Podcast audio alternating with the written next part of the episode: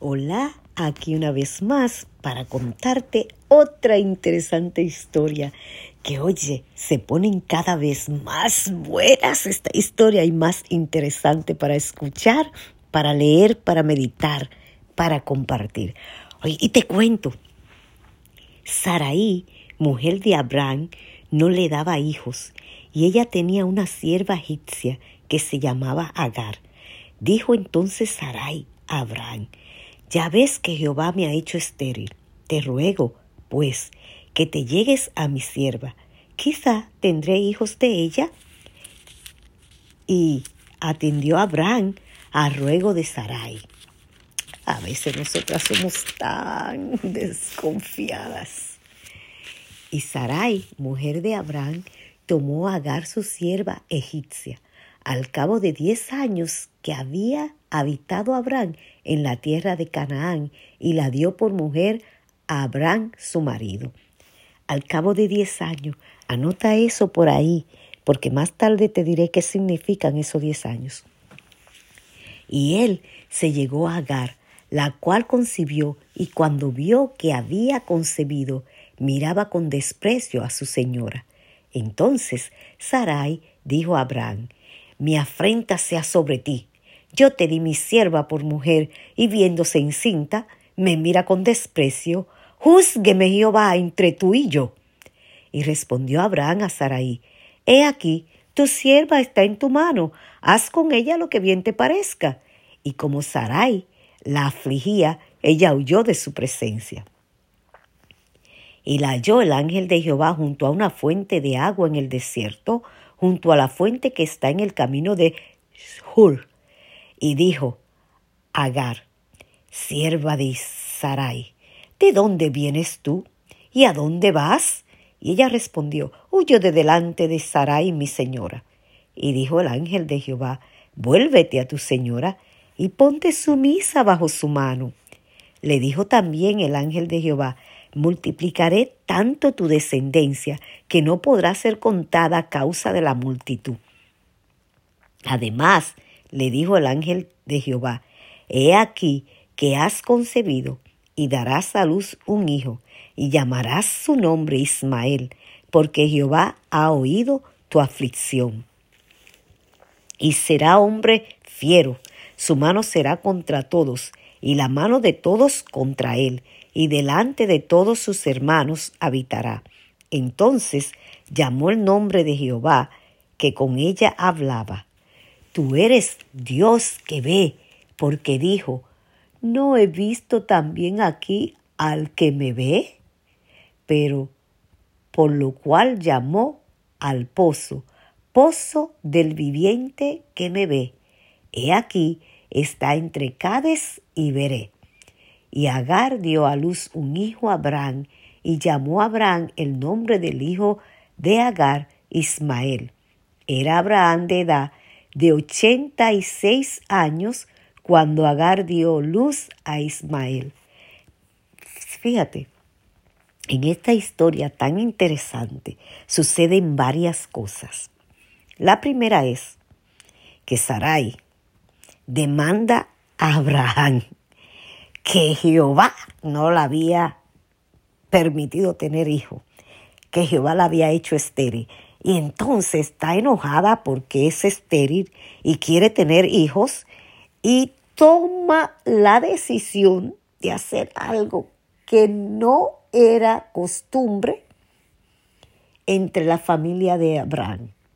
Era costumbre en el pueblo de donde ellos venían que las mujeres que no tenían hijos a través de su sierva, dándosela a sus esposos, podían tener hijos si nacían en sus manos. Pero Abraham era un siervo de Dios y sabía que esa costumbre no le agradaban a Dios. Pero en la actitud en que Sarai le reclama y culpa a Dios, posiblemente Abraham, con el deseo de ser padre también, y creyendo que esa era la respuesta de, de la promesa que Dios le había hecho, dijo, ah, bueno, si Dios me prometió anteriormente que un, hijo mío iba a ser mi heredero. Bueno, está usando ahora a mi mujer para que yo pueda tener ese hijo. Ok, mi mujer no me lo puede dar, pero ya me está ofreciendo con quién me lo va a dar. Porque Sarai le dice a Abraham que tome a su sierva, Agar, para a través de ella tener ese hijo que él tanto desea y que ella tanto desea tener. Cuando nosotros tratamos de ayudar a Dios, ay querida, querido, qué metida de pata damos, como dicen en mi país. Dios no necesita de nuestra ayuda para que sus planes, sus promesas se realicen, porque Él conoce mi mañana, Él conoce tu mañana, Él conoce el futuro y Él sabe los medios que va a utilizar para realizar sus promesas. Si Dios sabía que le había prometido a Abraham que iba a ser padre y que él iba a ser padre y que a través de un hijo de él Dios iba a cumplir la promesa de darle una descendencia tan grande como las estrellas del cielo que él no podía llegar a contar, como el polvo de la tierra que él no podía contar. Pero humanamente nosotros quisimos y siempre queremos ayudar a Dios en las cosas que nos promete hacer con nosotros. Y aquí vemos a Abraham humanamente queriendo ayudar a Dios a través de la idea de su mujer, aceptando la idea de su mujer, aún sabiendo él que Dios no estaba de acuerdo con esa idea. Pero en su afán de ser padre se bloqueó y no pudo ver que había una trama ahí, que había alguien detrás de toda esta trama para desviar a Abraham de un así dice Jehová.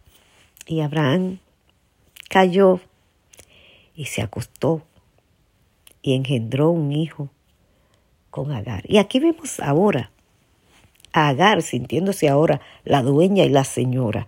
Porque bueno, estoy embarazada, ahora yo soy la que mando, porque yo soy la que le voy a dar el hijo que él tanto desea y como él anhela ese hijo y la promesa, el hijo que Dios le prometió, lo llevo yo en mi vientre.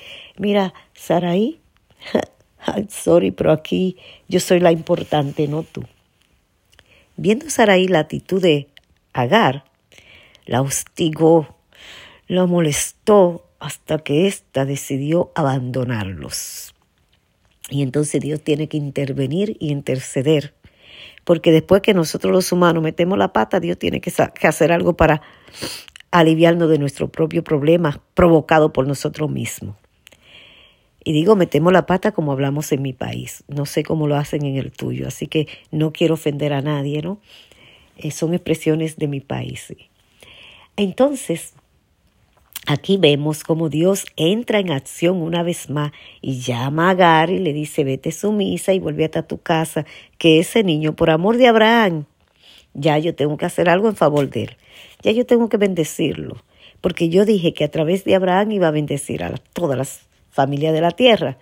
Y este, siendo hijo de Abraham, no me toca más que también bendecir a este. Así que Dios viene una vez más a, mostrar su misericordia y su amor a pecadores como nosotros que le fallamos, que le deshonramos, que le desobedecemos y que hacemos lo que creemos que Él aprueba cuando estamos conscientes de que Él no lo está aprobando.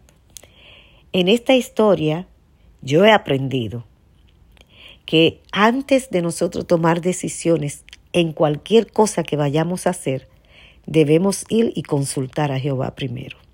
Porque si Abraham, que estaba acostumbrado a hablar con Dios, hubiese ido donde Dios y le hubiese dicho, oye, mi mujer Sarai me está haciendo esta propuesta, es a través de esta propuesta que tú me vas a ser el padre de naciones, Consultemos a Dios, hablemos con Dios antes de tomar decisiones importantes, antes de hacer cosas importantes, antes de decidir qué hacer, hablemos con Dios, hablemos con Él, contémosle, digámosle lo que queremos hacer, porque de la única manera que podremos ser vencedores y victoriosos en cada uno de nuestros planes, en cada una de nuestras ideas y de nuestras decisiones, será cuando la pongamos primero en las manos del Altísimo Poderoso Dios que conoce nuestro mañana, conoce nuestro futuro y sabe lo que viene y lo que nos conviene recibir.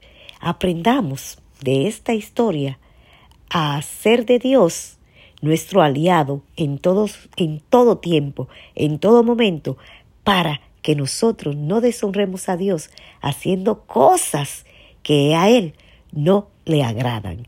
Y esto provocó entre Abraham y su familia problemas que todavía hoy el pueblo de Israel arrastra con él. Así que querida, querido, vamos a consultar a Jehová antes de tomar decisiones importantes en nuestras vidas. Que Dios te bendiga rica y abundantemente y espero poder tener un nuevo encuentro contigo con nuestra próxima historia. Feliz día.